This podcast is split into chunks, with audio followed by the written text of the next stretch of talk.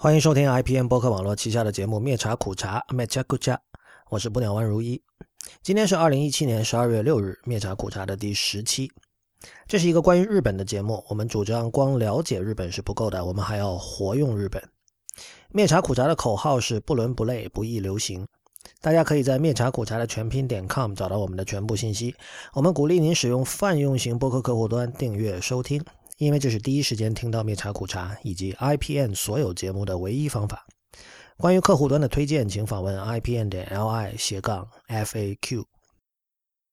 今天是十二月六号，灭茶苦茶的第十期。大家知道十二月六号是什么日子吗？嗯，十二月六号就是追名林檎的新专辑《逆输入航空局》的发布之日。所以，我们今天就来谈一下追名林琴。呃，我并不是追名林琴的粉丝，但是他这个人让我感到很……这里我确实不太清楚中文应该怎么表达。呃，用英文说就是让我感到 fascinating。fascinating 其实。是一个挺简单、挺常见的英文词，但是在中文里还真的不太能找到一个对应，以至于呃，当年苏珊·桑塔格的那篇叫《Fascinating Fascism》，就是 “fascinating” 的法西斯主义，给翻译家、给中文翻译家造成了一个挺大的难题。呃，最终我们看到繁体中文我不太了解，但简体中文一我不知道繁体中文有没有。那本书的译本，但是在简体中文版里，它被译成了“迷人的法西斯”。好像通常当一个中译者遇到 “fascinating” 这个词的时候，呃，“迷人”是一个最简单直接，呃，在很多场合下似乎也不会有太大问题的一个选择。嗯，事实上，“fascinating” 有可能包含“迷人”，但是中文的“迷人”显然正面的。意涵要超过了 fascinating 这个英文词的正面意涵，就是在英文里，你说 fascinating 可能是一个人或一个事情让自己感到非常有兴趣，呃，但是你却不一定喜欢它，呃，这个就刚好非常精准的表达了我对追名林檎的看法。而另一方面，我相信，呃，对于追名林檎的粉丝来说，把 fascinating 翻译成迷人倒是非常非常的合适的，因为这个迷字。其实我觉得非常准确的概括了他的粉丝和他之间的这样的一种关系。虽然你可以说任何音乐家或艺术家的粉丝都存在这个迷恋艺术家的这个行为，这是一句废话。但是，嗯，我们可以看到某些音乐家、艺术家在他们的这个受众心目中引起的那种情绪，其实是超越了一般的迷的。呃，追名林檎就是其中之一。我暂时还能想到的有。呃，在日本的话，有这个 J.A. Caesar 这个人，所以呃，逆输入航空局先解释一下哈，输入在日文里就是进口的意思，引入、输入啊，呃，并不是输入法的输入，逆输入、逆转的逆。这专辑之所以叫逆输入呢，是因为它里面的歌本来都是他写给其他人的，呃，换言之，你可以说这些歌曲本身是他的一个外包项目。我们如果用科技界的比喻的话，就是，比如说里面包含了很有名的今年大热的那个日剧叫《四重奏》的主题曲，叫《成人的法则》。那么这个是日剧的制作人找他写的歌，一开始也不是写给他自己唱的，是给别人唱的。然后他现在自己呢，呃，来亲身演绎这些歌啊。这张专辑里的歌曲基本上都是这样的，全部都是这样的一种情况，所以叫逆输入。呃，这其实是逆输入系列的第二章吧，第一章是。二零一四年，就三年之前的那张叫《逆输入港湾局》，所以我们看到在这次的这个唱片封面和这个封套设计上，它在视觉形象的选取上，其实也借用了逆输入这个概念。这个其实跟我们上一期节目讲到的和柳宗悦相关的一些这个东方主义和东方的东方主义其实是有点关系的。我们看到，呃，在这个视觉形象上。追名林琴本人，他正在经过一个貌似这个机场的安检这样的一个一个门，然后有一个安检员正在拿那个设备扫他的身，但是旁边过行李的那个机器上，就是唱片封面上的那个穿着日本传统服装的那个人偶，这有点像是说我带了一个日本的传统文化的元素，我们要把它重新输入到日本这样的意思。由于今天是这张唱片的发布日，我就去那个 Tower Records 转了一圈，然后看了一下。但是我因为 Tower Records 这些新唱片，它都会摆在那里可以试听嘛。然后我听了几首之后，我没有买，嗯，但是我倒是买了一张另外一个音乐家的逆输入的专辑，虽然那个时候还不这么叫啊。呃，这个就是日本演歌史上的这个巨擘，叫船村彻这个人。他的一张一套双张唱片，那船村彻是就是他是像类似像都仓俊一啊，就是以前昭和歌谣曲时代的一些呃作曲大家一样，包括更早的像这个服部良一等等。他的主要工作就是帮别人写歌，所以这这套唱片对于对于这个船村彻是更加彻底的一种逆输入，就是他这次是他自己来唱，原本他写给像这个美空云雀。像这个鸟语一郎、北岛三郎，呃，三桥美智也、春日八郎等等等等，这些就是耳熟能详的演歌界耳熟能详的人的歌曲。这个传村彻不是今天的重点啊，呃，我下面来谈一下我对追命林琴的看法吧。我最初听到他的歌是这么几首，一个是就是那个叫《歌手的价值》那个双张翻唱唱片。呃，里面的一首叫《灰色之瞳》，呃，《灰色之瞳》是它是黑白两色嘛，两张唱片刚好，然后它是白色那张的第一首，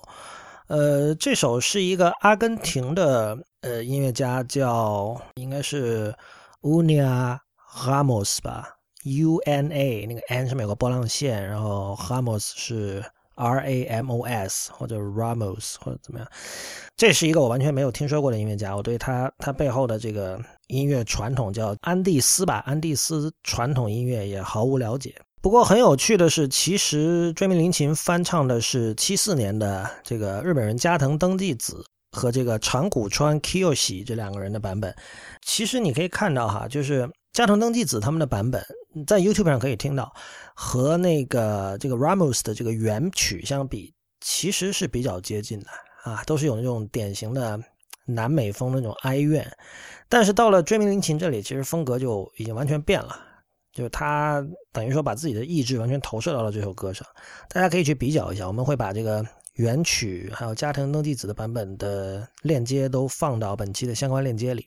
所以这是一首。然后，同样这套专辑里的黑色那张唱片的最后一首叫《紫手背》，就是摇篮曲。那个我一直觉得很有意思，就是他是把肖邦的一首圆舞曲，呃，给改编了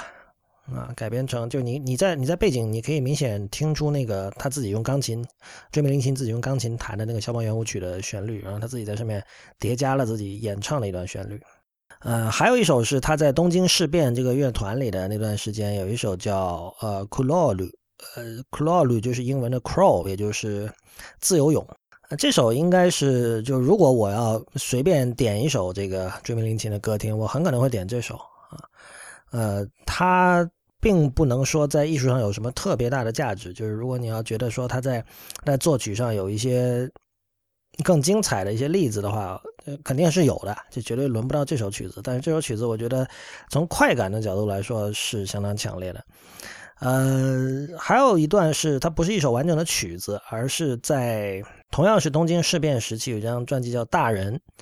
呃，里面有一首叫《雪国》的歌，在《雪国》的末尾有一段其实是是一个过门了，是一个过渡的乐段，然后直接就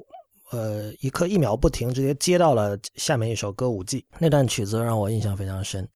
所以大家可以看到啊，这样的一个一个路线其实是相当不典型的，就这些曲子都不是他的。代表性的作品，我想提到代表性的作品，大家可能想到的是，比如说九九年第一张专辑里面的这个歌舞伎町女王，呃，或者是第二张专辑里的罪与罚，啊，有的人可能会更多的想到这个加尔基精液荔枝花那个里面的那首叫经，就是阴经的经第六首，不会轮到我那几首的。但是我想说的是，其实在我从来没听过他的。音乐的时候，我对这个人其实已经形成了一个鲜明的印象，而我觉得这点非常的重要，这点跟我们今天接下来要讲的一些事情是有关系的。我们如果在网上看一下，呃，比如说中文世界对的对他的评价，嗯，可能主要是他的粉丝、他的乐迷对他的评价，我们可以看到以下几条是经常出现的，一个是擅长在各种风格音乐风格之间游走，很难用一种风格来定义他。对吧？比如他的音乐里有爵士的元素、摇滚的元素、有电子的元素、古典的元素等等。呃，还有常见的一些描述是，比如说我今天在知乎上我看到一条说，你无法知道他是嗓子毁了，还是老娘故意唱成这样，是是这样一个歌手。嗯，另外有有一种说法，也是也是比较有代表，我选的都是比较有代表性的啊，比如说此生唯一最爱的女性歌手啊，不对，是艺术家啊。还有一句就是已经成为这个 cliche 的，叫叫爱听就听，不听就滚。嗯，我们我们把这几段评语放在一起看，呃，其实是我觉得结论是很明确的，就是我不知道怎样可以用一种不那么刻薄的方式来说这句话，就是我认为很显然给出这些评语的人都是没听过什么音乐的人，这并不是一种蔑视或者说。为了延边他们，为了笑话他们什么？我觉得这是一个，这是对我来说，这是一个客观事实。因为比如说，呃，一个人会去强调说，觉得说我需要用艺术家，而不是用歌手来形容他，好像呃，管追名林檎叫歌手是矮化了他的天才一样。就是这样一种看法，其实是相当的，是呃，怎么说是有点幼稚的。因为就是并不会因为你管一个人叫歌手，他的伟大就损失半分啊。另外，比如说他的那个追名林檎的唱腔，我们都知道，就是是一种加了，经常是加了效果器的，带着沙哑的那样的音色。包括它里面的很多这个其他的乐器也会调成这样的音色。其实有一点像像 High Rise，就是日本有一个迷幻摇滚乐团，他们的特点就是他们的唱片基基本上你感觉都是爆音的，就是就是你感觉是都出了录音事故一样。但是其实这是他们追求的那种音效。但我觉得这里其实是反映了追名林檎在某一个层面的成功，就是他以一种呃非常和主流相违背的姿态成功打入了主流。就是呃上面这几句评语所描述的它的某些特性，其实是在怎么说？在我看来，在凡是看得起自己的音乐家或者艺术家那里，是一个基本面的东西。但是在某一类的主流流行音乐里面，可能就是一个非常罕见的特质，所以。嗯，被那一个群体的歌迷拿出来强调，这其实是相当不容易的。所以我刚才说，我在我了解到他的音乐之前，我已经对他有了一些鲜明的印象。其实我我也在想，这是为什么？包括为什么他可以以这样一种呃所谓另类的姿态，呃，受到主流乐迷的相当大的容忍吧？应该说，呃，要回答这个问题呢，我是想到今天我在准备这期节目的时候，就我在知乎上搜关于他的问题，然后。呃，再有一个就是类似于如何评价他的一个问题，下面呢有一个答案是这样写的，这个答案毫不起眼，它变就是票数不多，然后要翻到很底下才能看到。嗯，他是这么写的，说我应该算是比较早开始听 V2 的一批人了，追命林琴、彩虹、Miyabi，呃，当然还有 X Japan。一开始可能大家会想 VR 是什么？当然，你看到后面几个名字，尤其是出现了 X Japan 的时候，你肯定就很清楚了。这 VR 就是代表 Visual Rock，就是视觉系摇滚。啊，听到这里，很多人就可能要问了啊，包括这个这个答案下面的评论也有人问说，追名林檎怎么会是视觉系摇滚？他后面那个 Miyabi 我不知道是谁，M I 呃 Y A V I 啊。但是彩虹就 La c o n c i e l 还有这个 X Japan 都是如假包换的这个视觉系摇滚，这没什么可说的。但是如果你要说追名林檎是视觉系，我估计他的真正的粉丝可能要过出来打你吧。但其实我我倒觉得这个恰恰是歪打正着，就是我我看到评论里有人反对了，说他日本没有人管他把他归到视觉系，没错，你去查维基百科也好，什么也好，没有人会说他是视觉系。嗯，但是我觉得恰恰他从一个更深刻的层面，他的确是视觉系。就是我们想一下，视觉系是什么？就是从表面上说，视觉系就是，比如如果以 X Japan 为代表的话，它代表着那种哥特式的化妆，对吧？性别上的暧昧，还有这个，比如吉他往往是这种尖角三角形的，然后穿衣服可能是非常闪闪发亮的，经常穿皮裤，对吧？人都比较瘦。呃，整个基本上跟我们所所了解到的七十年代的这个 glam rock 是有很大的这个视觉上的近似之处的，对吧？如果缺乏对于视觉系的这种比较细微的辨识力的话，我们会觉得说视觉系其实跟现在中国大陆所谓的洗剪吹是很像的啊。这都是关于视觉系摇滚的一些呃表面上的一些刻板印象，对吧？但是视觉系的本质，我觉得就是它肯定了呃视觉形象和造型在艺人这音乐艺人整个生涯中的地位。因为以前来讲，我们会说，你作为音乐家，你要以音乐吸引人啊。你如果如果大家说来说去都只记得你的这个发型、化妆或者什么这个服装，那说明你音乐不够好啊，对吧？这是一个这是一种古典的经典的一种一种看法。但视觉系不是这样，就是怎么说呢？其实视觉系的音乐，呃，套路感是非常强的。我们都知道，比如 X Japan，它最典型的一个套路就是一开始一段钢琴是这种像是抒情的叙事曲一样的一段的开头，然后突然这个鼓啊、吉他、贝斯就一起上，然后用很高速的节奏开始，这个情绪变得非常激动，是这样的一个套路。呃，就是视觉系摇滚基本上它的这个音乐底子是一个金属乐的底子。然后，但是它配上了这种在视觉上辨识性非常高的一种，呃，哥特风，然后最终形成了这样的一种风格。但我觉得归根结底，视觉系讲的就是这个，我并不歧视在在听觉和视觉上，我并不歧视任何一方。对我来说，呃，我去看这个人，就是他在视觉感官上给我们带来的各种各样的这种冲击和音乐是是一致的。就你。甚或者你可以讲说，这算是一种多媒体艺术，就是你你去看电影，你不会说我可以去掉声音或者去掉视觉，对吧？从这个意义上说，我觉得《追名林琴》是百分之一百的视觉系。我个人认为哈，这就是为什么我在听过他的音乐之前，我对他就有了鲜明的印象，因为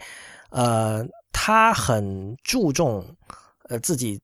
在媒体上以一种什么样的方式示人？这个媒体我指的不是新闻媒体，而是这个，比如说像唱片封面，还有包括他的这个取名，就是他怎么 present，他怎么 present 他自己。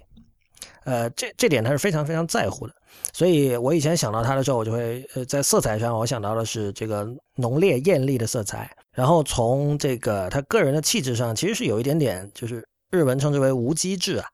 就有机和无机嘛，无机质就是往往是指那种，比如像这个 William Gibson 的那个小说叫 Idol，就是那个 idol 偶像那个词的这个日文，或者说像呃典型的像初音未来，呃或者像 Perfume 那个三个广岛少女组成的那个 Perfume 那个团，啊像他们的那种就是介乎人和机器之间的那样的一种冰冷感，追名林琴它有这个层面的那种 sensibility，但是另一方面呢。他的性感也是很明显的，你而且你是可可以看出这种性感是他刻意营造出来的，呃，就我们可以注意到追名林琴，他在他给乐迷留下了大量可供谈论的细节，他在作品中埋下了各种各样的数不清的梗，比如说他喜欢用罕见的汉字，用这个就是现在在当代日本已经不太用的这种古古比较有古意的汉字，比如说他有的唱片的这个曲目的长度，就时间长度。会有精心的控制，还有就是他对呃日本传统文化的使用，这个很明显了。比如说穿着和服弹吉他，是吧？然后包括他在这个歌名里会使用像歌舞伎啊这样的曲这样的名字，呃，包括像雪国啊这样的名字，就是这是一个典型的一个艺人去营造自己的一个宇宙这样的做法。嗯，这种做法在很多其他的音乐家里，我们身上我们也可以观察到，比如说像。日本的大龙泳衣，像加拿大的钢琴家叫 Glenn Gould，呃，像美国的爵士音乐家 Sun Ra，你都可以看到这种情况。虽然这这三个人是截然不同的领域的音乐家哈，Sun Ra 如果有人有了解的话，就是他一直声称自己是土星来的，啊，说这个哪年就有过一个和外星人接触的这么一段经历，然后后来就醒悟了，是吧？然后他总是把对自己的早年的那个经历，就是故意把它隐藏起来啊。就后来其实很多人已经就挖掘出他的真名是什么了，但是他一直否认，他说那个人不是我，对吧？然后关于他的这个具体的出生的是哪年出生的，他一直也是这个不愿意说。但是后来反正有人也是通过回到他家乡就对比各种东西吧，最终最终反正有了一个大概的确定的说法，就是这种人会喜欢 mystify 自己的身世。给大家提供一个膜拜他的一个理由吧。另一方面，也可能他其实就这种事情很难讲，有可能他骗着骗着自己也就真信了，对吧？也有可能他确实跟外星人有过接触，但这种事情其实你是没有办法去证实的嘛。至于另外两个人，Glenn Gould 和大龙泳衣，他们的做法跟追名的做法其实更有可比性，因为他们去营造自己的宇宙的那个方式，其实是跟媒介脱不了关系的。就是对于 Glenn Gould，主要是电视。和电台啊，还有写作，呃，大龙泳衣的话也是，他也写了，像留下了大量的写作文字作品，嗯，以及他就他当年在七十年代的时候就坚持要自己管理关于自己音乐的一切，管理著作权，然后他自己开了叫那个 Niagara 的唱片公司，然后自己录音、自己发行，一切都由自己来管，这也是当年是相当走的相当前的一个做法。那追名林琴，当然他的时代就从他基本算。二十一世纪的音乐家了哈，呃，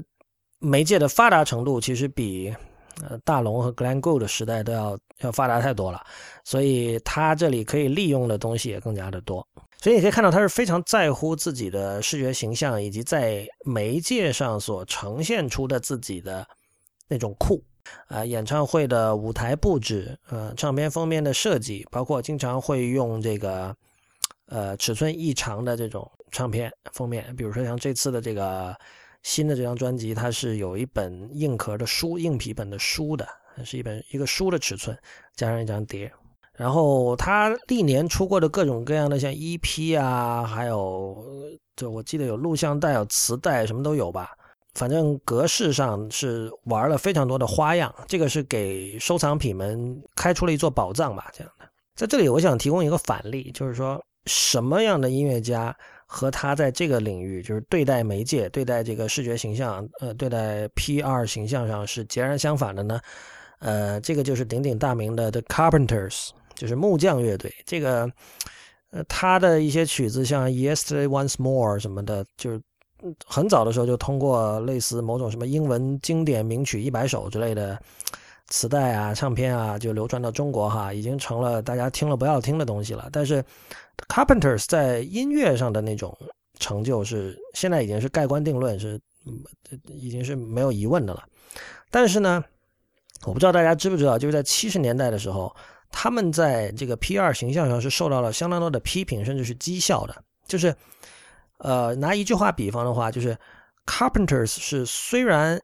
喜欢他们显得很土，但是很多人还是要喜欢，是这样的音乐家。追名林琴则是，就算我听不太懂。但是如果我让别人知道我喜欢他，会显得我很酷哦，是这样的音乐家，所以这是截然不一样的。因为当年那个唱片公司给 Carpenters 的这个就气宣上面的要求是说，你要显得非常的阳光、健康、向上。这两个人其实他们自己并不是完全就那么喜欢这些东西的。然后这这种形象，因为在七十年代的美国，整个社会风气其实是比今天要疯狂很多的嘛，就是那个时候你这种形象示人。大家不会那么的瘦弱，反而会觉得你显得有点土。这两个人就这两兄妹嘛，然后妹妹当年很有名是患厌食症，然后结果在是八三年吧就不幸去世了。但是哥哥后来接受采访，他也说当年很为这件事情困扰，就说我们我们希望就别人通过我们的音乐来记住我们。就是现在大家谈的总是说我们的形象，说哦喜欢 Carpenters 的人都是那种。呃，典型的高不成低不就的这个傻不拉几的美国白人啊，就喜欢吃苹果派，然后什么就是反正就是挺不堪的一个形象吧，这个让他们很困扰。而反过来，像追名林琴这种非常在意包装自己的人呢，他给自己营造的那样的一个宇宙，也恰恰是这种东西让他具有了某种宗教性，呃，为乐迷提供了非理性的崇拜的一个一个一个根基吧。接下来我想谈的是很多人提到他的时候必说的那句话，就是追名林琴很擅长在各种风格之间游走，然后很难用一种风格来定义他的音乐。我这里再举一个例子，也是在刚才那个知乎问题下面看到的哈，就是因为那个人的答案基本上是他是引述了很多追名在接受采访时或者上综艺节目时候的一些话，其中我看到了这样一段啊。呃，这位答主他说，在同一年，追名林琴能面不改色的推翻自己的话，然后呢，他给了这个一个应该是某个综艺节目吧的采访的截图，这个截图上面有这么几段话，说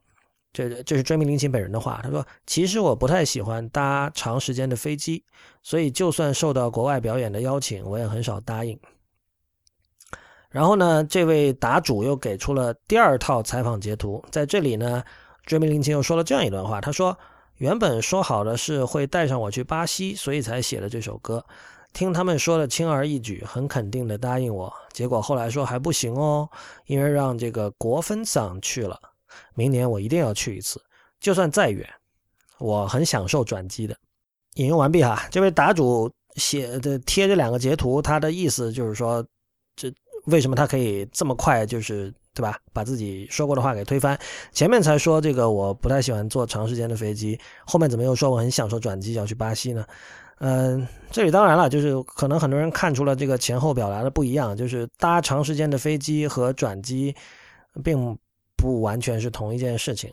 而我恰恰觉得啊，转机是对他的音乐风格的一个很好的隐喻。这里我也有点个人的经验啊，我以前一直都以为大家都更喜欢直飞的，无论去哪儿。后来有朋友跟我说，他说如果是坐长途飞机，他更喜欢中途转一下，因为一方面是作为休息了，另一方面就是你可以在陌生的机场看一看、逛一逛，对吧？那或许能看到一些有意思的东西，玩一玩。我觉得享受转机，其实可能。在不经意间暴露了追名林琴对待音乐的一种态度。我们可以想象一下，大家有有有在国外转机经验的话，就那种感觉其实是挺爽的。第一，你是不需要负担任何责任的，大家都知道自己是临时的，花一个小时、几个小时待在一个貌似进入了另外一种异国文化，但其实又没有真正进入的一种地方。我们知道，就是说，如果你真想进入一种陌生的文化，其实是很累的，你得花很多功夫。这个并不是说啊，把你丢到巴西，把你丢到日本，你一下就可以像海绵一样不停的吸这个外来文化。这其实你你是需要做很多努力的。但是呢，你在转机的时候就不一样。第一，我们都知道这是临时的，啊，这个只有几个小时的时间。第二，就是说你或许能够在这个机场上看到一些啊。和这个所在国的文化相关的一些文化元素，但你也有可能看不到，所以你是没有任何压力的。而另一方面呢，由于你深完全的意识到了自己只是在转机，而不是说我要特地来这个地方。那么我们知道，有的人会觉得说：“哎呀，我要是比如说我去趟韩国，我要是完全没有接触当地文化，我觉得有点内疚啊，我感觉像没有去一样，对吧？”哎，你转机的时候不会有这种内疚，因为你可以说服自己，我只是转机啊。我转机的时候没有能够接触到那个地方的文化，天经地义，很正常。但是如果能够恰好让你接触到了那些文化的极光片语呢，你会觉得说我赚到了，这是一个额外的 bonus。反正我对于转机的理解就是这样的，就是为什么转机会让人觉得很放松，而且有时甚至很开心或者很享受。我我我觉得是这样的一个一个状态，这也恰恰是追名林琴的音乐给我带来的印象。同样在那个知乎问题下面，还有一个答主也是引述了这个二零一四年有一个叫 Switch 的杂志吧，应该是那个 Switch 的记者就问他说：“你还想学什么乐器吗？除了钢琴和吉他以外？”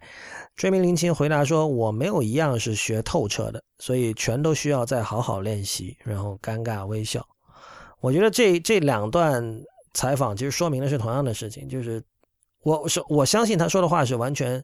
诚实的。确实，他钢琴和吉他都没有学透彻，但是他其实是主动的给自己选择了这样的一条，呃，音乐之路，就是他他不需要学透彻，或者说他，甚至你可以说不应该学透彻，因为呃，很多时候我们会说，宽度、广度是以深度为代价达到的，但这个话你反过来说也是一样的。呃，如果你一样东西学得很透彻，你的广度一定会牺牲。所以这一般来说，就尤其在中文语境哈，我们会更加去礼赞深度啊，我们会觉得说，为了广度牺牲深度是不好的，对吧？我们应该追求深度而不是广度。但是就我不赞成这个看法，呃，所以追名林琴显然他是有意识的选择了广度而放弃了深度。呃，他这里的尴尬微笑，在我看来是一种礼貌性的微笑。在我看来，追名林琴确实是涉猎了很多风格，但是他这种涉猎的深度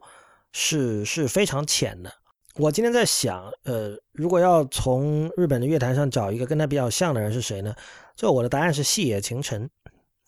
嗯，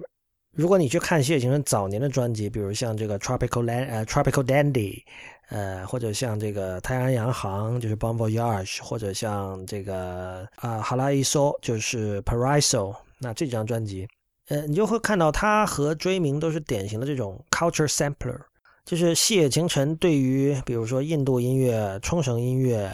呃，或者这个夏威夷音乐的那种那种态度，和追名林琴对于各种音乐种类，比如说爵士，呃古典等等音乐的态度其实非常像的。可以说，细野更多的是基于地域性在进行音乐的采样，而追名林琴则是去地域化的。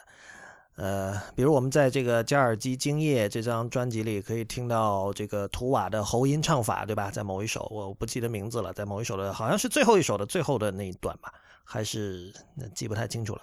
啊，但是对于他来说，是不是图瓦其实并不重要啊，他在乎的不是图瓦共和国这个这一块土地啊，他在意的是那种喉音唱法的音色和质感。这个当然也是因为在细野的时代，就是主要是一九七零年代哈。呃，音乐的媒介远不如二十一世纪发达，就是说那个时候他那个时候唱片远不如今天多，呃，更别提有什么 MP 三数字音乐这些东西。所以那个时候，呃，一个人对异族的文化产生兴趣，对另外一个国家、另外一个民族、种族、另外一种文化的音乐产生兴趣是很正常的。但是它不像今天这样，你可以，比如说我我坐拥五百张唱片，这五百张唱片里。它背后代表着哪一个民族的音乐传统？其实这件事情在一定程度上是被隐藏掉了。在我看来，追命林琴在音乐上其实并没有足够大的自我，并没有足够大的 ego。呃，换言之，他在音乐上是一个 curator，是我们今天非常非常火的一个词啊，curator 就是策展人所谓的。当然，他会，比如说我们会用来形容，嗯如果你是一个经常编各种 playlist 给朋友，或者你。你就是在比如 Apple Music 上班，然后你去编各种各样的 playlist，这这就是一个 curator 的工作。呃，日本偏偏是一个特别适合做 curation 的地方，因为它所有的东西都封装的特别好啊，让你可以呃很干净利落的去编你的各种 list。啊，日本人也确实喜欢编 list 啊，这个我们之前在日本的目录学那期有讲过。嗯，但追名林琴并不是没有 ego 啊。但他的 ego 是通过视觉形象来表达的，所以他是一个真正意义上的视觉系的音乐人。呃，最后我想说，我觉得追名林琴很聪明的一个地方在于，呃，首先身为 media curator，身为一个通过视觉形象去表达自己 ego 的人，在今天是很容易吃香的，因为今天的音乐的受众或者说粉丝们，呃，基本上都是杂食动物。是媒介的杂食动物，他们什么风格都听，什么样的艺术都会接触。但是选择这样一条路，很容易落入一种窠臼，就是让你的东西显得，呃，缺乏一种怎么说呢？我想借用崔健的一句歌词里的说法，就是人肉的味儿。选择用类似 curation 的方式做音乐的人，会缺乏人肉的味儿。这个例子，我想大家可能脑子里都已经出现了，那就是涩谷系啊。涩谷系的人，像小山田圭吾啊，还有其他一些，就是他们最典型的就是大家都知道，他们的音乐里充满着各式各样的引用、借用，很多时候就是直接拿来用啊。就是有时候你听这种音乐，你会觉得说，他更像是这些人在把他的唱片收藏展示给你看。就是我，就他跟追名林琴一样，在音乐上并没有足够大的 ego。就我，你要觉得说，哦，我的风格好像。也就那么回事，很模糊，呃，究竟我就没有办法说清楚。我觉得无所谓，但是你看，这是我喜欢的音乐，我喜欢 funk，啊，我喜欢 jazz rock，呃，我喜欢那个 Stockhausen 的电子音乐啊，呃，我喜欢冲浪摇滚啊。你看，这是我的品味，我的品味是很 sophisticated 哦。然后你来欣赏我这种这么 sophisticated 的品味，这难道怎么说不亦乐乎，对吧？这个是涩谷系的一种趣味，但是这个这个背后真的确实是没有人肉的味儿。但是追名林琴通过一种方式避开了、回避掉了这一点，就是这就是他提出的所谓新宿系了。呃，同样是刚才那个知乎答案里有人又又又贴出了一张呃综艺节目的截图吧，就是让之后就的就已经比较成功了的追名林琴去回看他刚刚出道时候说的一句话啊，一九九零年代末吧，九八年好像是看不太清楚。呃，上面他就讲，他说这个新宿的人们带着社会的恶臭，呃，自我厌恶的同时，又拼命挣扎着要生存下去。我想追寻到那种看不到的真实。然后在这个综艺节目的截图上，已经功成名就的追名林琴看回自己当初刚刚出道时候说的话，就会觉得他说他说 Nanda s o l 就这这什么鬼啊？我当时在说什么呀？但我觉得这个是一种，是他在配合这个节目了。就是他知道这个节目是为了让他说出这，为了求一求他，就是无伤大雅的求一求他，对吧？所以他也就配合。但是我我认为他当时那段话完全是真的，因为新宿和涩谷的这个区别其实也很明显，就是因为新宿有歌舞伎町，新宿有红灯区嘛，然后新宿一度也有很多黑社会，就是新宿是一个有有暗黑面的一个地方，包括那个在中文世界好像很少人提那条叫 Golden Guy 那个地方，就是黄金街。呃，那里面有各种各样的很小的那种酒吧，有很多就是很多一个酒吧是就是一个特定的主题，然后有的据说是没有人带不让你进，是那种会员制，然后很多什么导演啊、作家经常光顾的一些地方。就它新宿有这样的一面，涩谷来说就是一个更典型的在消费主义文化之下的一个产物。呃，它是年轻的、新锐的，但同时也是安全的。呃，是干净的，啊，这个污秽的东西在涩谷，在今天的涩谷其实是没有太多它的空间的。这一点我觉得在涩谷系音乐上也有所反映。而我认为当时追名林琴说的刚才那段话，什么这个新宿的人带着社会的恶臭这些，呃，其实是对涩谷系的一种反抗。嗯，就像他说，他觉得人生最重要的是技能和官能，官能其实是对他来说。对他这个 person，对他的这个假面，就是他在通过媒体呈现出来的自己的这个形象里，官能是非常重要的。呃，那有可能是他真真人的，那有可能是他真实的一面，也有可能不是。但是这个不重要，就是在他演的那个角色里，官能是非常重要的。呃，我经常也在想，是什么让我并不特别的喜欢他的音乐以及他的整个人所呈现出来的。就是作为一个艺术家的追命林琴，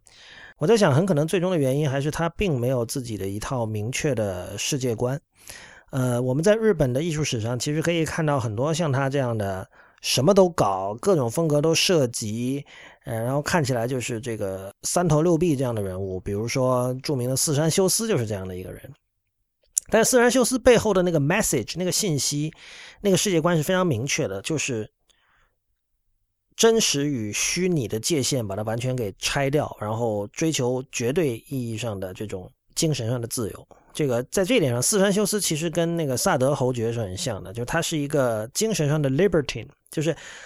呃精神上的自由，在他看来可以践踏一切，践踏所有的道德社会规范啊，这是这是他的一个他背后的 message。就我经常说，呃，四川修斯是一个借了。日本六呃不，美国六十年代的这个 counterculture 运动的西风，来为日本自己的大正时代那种这个 erotic grotesque 的大正时代招魂的这么一个人，但他背后的他他是有一个很明确的 message 的，就是我刚才讲那个东西。但在追名林沁身上，我们看不到这样的东西。我看到的是同样有点像，其实同样有点像涩谷系的那种做法，就是。我看到了他很喜欢这个、这个、这个和这个，我看到了他的品味。然后，哦，我甚至觉得，就是他的粉丝其实是一种品味上的投射。他看到了，呃，一个偶像和他们拥有共同的喜爱的东西，他们的品味共同的指向某几个点，呃，这种感觉让他们感到快乐，让他们觉得我可以一直追随这个偶像。而这里是有有有知识含量的，就是他是一个偶像，但他并不是，呃，比如说仅仅什么用用爱发电，对吧？或者是这个大家要努力哦，不，并不是这样的偶像，他背后有，呃，他用各种各样的概念编织起来的一个迷宫一样的体系，然后这里面有各种各样的知识点，有各种各样的梗，呃，有各种各样的细节可以供大家去挖掘，可以供大家讨论，但是这背后其实并没有很明确的世界观和 message 在那里。这点其实，呃，追名林青自己也大概暗示过，因为曾经有人问过他，为什么你这么喜欢用这个旧体的汉字，对吧？比如说那个在那张叫《歌手价值》里面，这个 sono ich，还有其他一些字，他都要用现在已经不太用的一些汉字来写。呃，然后他自己就说，就是其实这个并没有什么特别的原因，我只是喜欢那种感觉，我觉得那种陌生感也好，或者是。那种古意也好，可以引起大家的注意，就是就是有一种很酷的感觉。某种意义上来说，我觉得这个也是音乐发展到二十一世纪的一个必然的一个结果，呃，或者说音乐媒介的这种高度发达所造成的一个必然的结果。这个在追名林琴的身上得到了很好的体现。其实有一点，虽然我现在不能确定哈，不过我也老在想，为什么追名林琴的连续两张唱片都是逆输入，就是一四年的那张呃港湾局和今年的这张航空局，就是之前已经说过了，逆输入是他先给别人写了歌，然后他自己又来翻唱自己给别人写的歌，相当于是说他先接了一个外包的活，然后又把这个活变成了自己的产品，嗯。当然，我之前也举了传村彻的例子哈，比如说在呃昭和的这种歌谣曲和演歌时代，这种做法是非常常见的。呃，传村彻他自己也录了很多他给别人写的歌，当然他本身他的这个身份就是一个，呃，他更多是一个作曲家，而作作为歌手的传村彻其实并没有作为歌曲家的传村彻那么的有名。呃，同样还有一些人吧，比如像谁啊？呃，像我们之前提到的 J.A.Cesar，他在八十年代之后，他因为他以前是给四川修斯的剧团做配乐嘛，八十年代之后，他有一段时间就没有太多个人的活动，就他是给像他给森田童子写过两首歌，呃，属于给别人写歌的这种状态。呃，大龙泳衣也是的，大龙泳衣在。大概八十年代初之后，他基本就没有再出个人的专辑了。然后就是有时候帮别人帮松田圣子写歌，是吧？然后到了九七年是中断了很长一段时间之后，九七年又写了给那个叫《恋爱世代》那个电影木村和松隆子的啊，不是电影日剧，写了主题曲啊。可能很多年轻一代的听众都是由于那首歌才知道这个名字大龙泳衣这个名字的。为什么会这样？就是那追名他不是像传村彻或者什么都仓俊一那种人，一开始就是以给别人写歌著称。他一开始就是一个自我形象非常鲜明的一个一个一个歌手啊。呃，但为什么最近几年都是